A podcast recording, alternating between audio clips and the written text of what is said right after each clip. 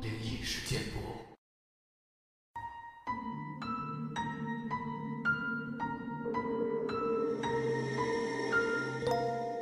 嗨，你好，欢迎来到今天的奇闻事件部，我是主播莫大人。本节目内容纯属虚构，故事效果不足为信，也请各位朋友千万不要模仿。这期节目呢，我们来分享一个深海潜水员的故事。其实听到这个名字的时候呢，就勾起了我的深海恐惧。我最近辞掉深海潜水员的工作了。我原先为一家提供各种潜水服务的大公司工作，范围从打捞、水下拆迁、船只修理，到搜索、营救都有，是家有信誉的公司，而且相当安全可信赖。他们甚至常跟政府签约。说实话，我很怀念帮他们工作，跟我一块儿的同事也真的都很棒。只是，当你在身处目睹过太多无法解释的事儿时，你会想一辈子远离海洋。这里的几个例子都是许多潜水员会带进坟墓里的秘密。一次工作途中，我们船的螺旋桨被缠住了，因为签约的关系，我们得处理一下。于是我穿上装备，准备做一个小小的下潜。把缠上的东西给弄掉。我做过简单的检查之后，把粗绳子绑在螺旋桨跟机轴上，然后跟监督的人示意。他把帆布背包垂降下来，里面装着能弄断东西的工具。我把背包挂在机轴上，开始松脱螺旋桨，没有花我太多时间。但是当回到背包那儿，我发现。我把工具丢进里面时，会发出一种奇怪的吱嘎声。我探向背包，里面装满了大贝壳，有很多是刚被工具压碎的。离开水下，跟把装备脱掉后，我开始检查它们。那些贝壳上都刻着象形文字。我从其中一个老手那儿得知，这并不常见，但他们有几个人。曾经碰到过这种状况，而另一次，我们在打捞一台军用飞机。当我们抵达时，海军船只已经在现场等我们帮忙打捞了。我们很快被告知说，他们跟飞机驾驶失去联络，希望我们能够打捞起来，让他们调查。潜水员负责搜索目标物时，我负责监督，联络潜水员。跟监控下潜深度、水底停留时间等。当他们回报飞机完好无损，我们都很惊讶，就像完全没有肉眼可见的损坏，而它只是被停放在了海底。更奇怪的是，飞机的座舱罩还在原处，这表示驾驶舱还是密封的。换句话说，驾驶员本人并没有弹射出来。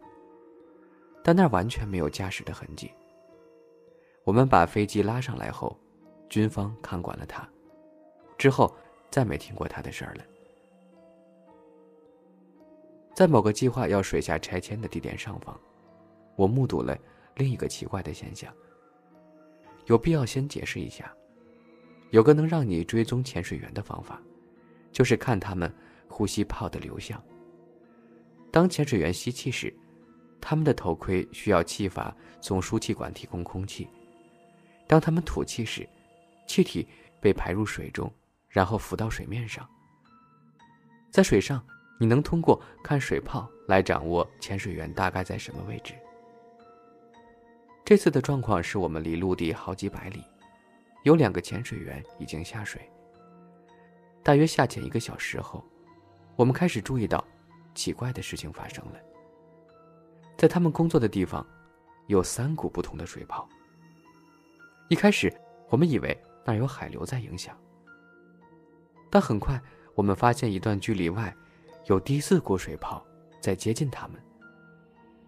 他在离潜水员二十尺的地方停了下来，就在刚刚那一股神秘的水泡旁边。我们问了潜水员，但没人发现任何异常。这时，即使在水面之上，我们都听到了一声让血液冻结的尖叫，从水底传来。然后是一片寂静。潜水员们并不是很担心，因为他们会经常听到怪声音，音波在水中传导良好，你会习惯认为它是从远处传来的。但一段距离外的水开始看似沸腾，而且正在逼近中。虽然水并不是真的沸腾，那是无数个新的水泡往我们潜水员工作的地方移动。于是监督人命令潜水员上潜水平台，拉他们回水面。水泡群现在已经吓人的近了。被拉上来的潜水员说，他们开始看到附近有人形的阴影。但不太能分辨那究竟是什么。我们那次选择没让潜水员减压就拉上来，之后再把他们丢进了高压舱里。在巴哈马附近的另一次潜水，让我有了恐怖的经历。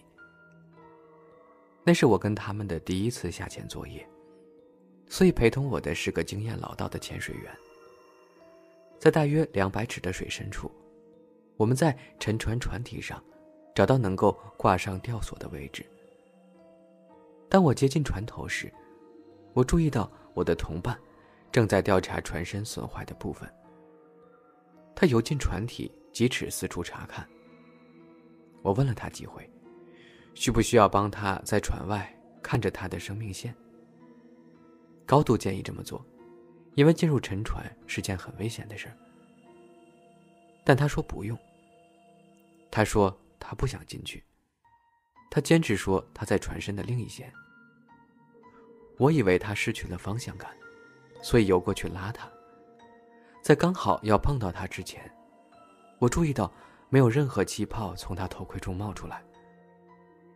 不管那玩意儿是什么，他没有在呼吸。我吓得后退，然后报告说有其他东西在下面。我以为自己会被嘲笑，但没有人笑我。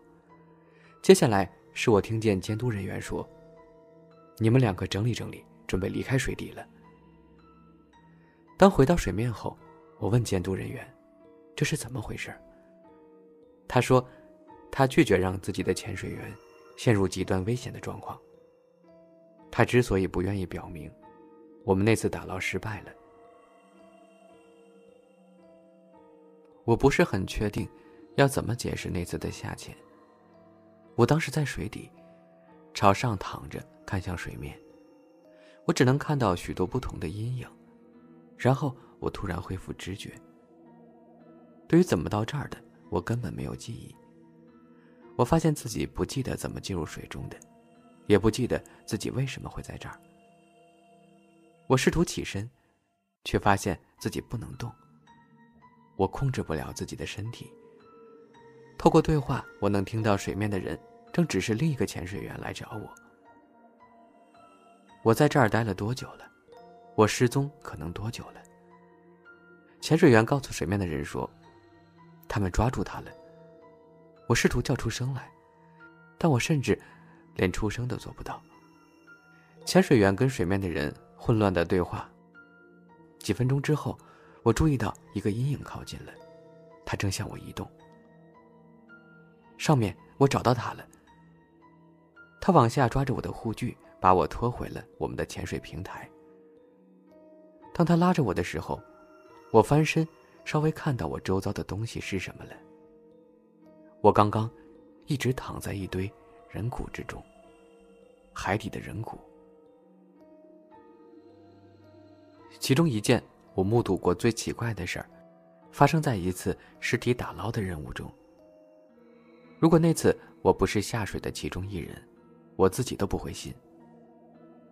军方找到某个地点，他们相信那里能找到几个二次世界大战失踪水手的尸骨。我跟另一个潜水员带着尸袋下水，要把残留的骨头带上来。在水底，我们最终找到了。三具骷髅。我们将他们放进尸袋后，返回潜水平台。在回到水面的途中，我们发现尸袋开始晃动。起初非常轻微，接着剧烈的开始摇晃、滚动，气泡从其中两个尸袋中冒出来。然后他们停了下来，但第三个尸袋持续晃动。我们返回水面后，坐在甲板上，马上退下装备。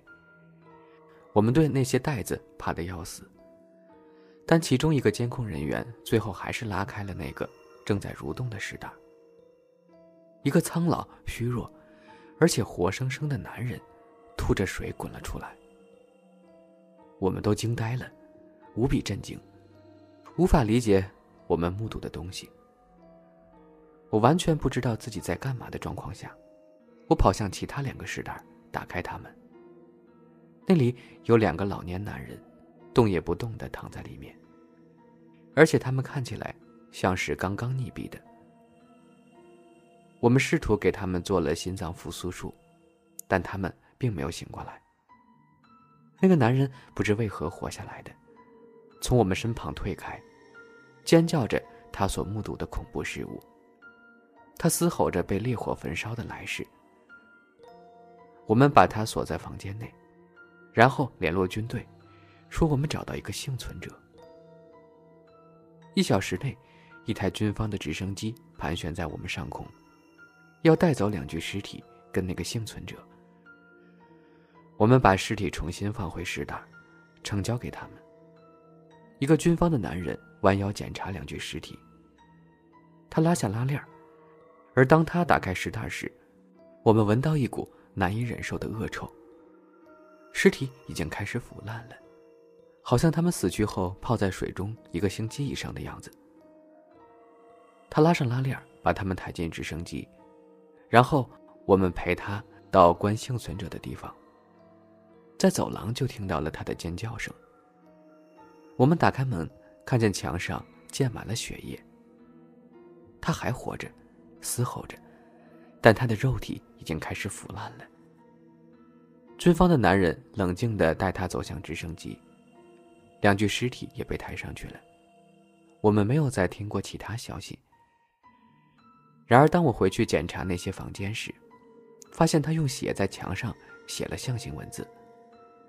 我不知道那些文字是什么，但其中有些比较明显的图像，像是潮水、火焰跟尸体。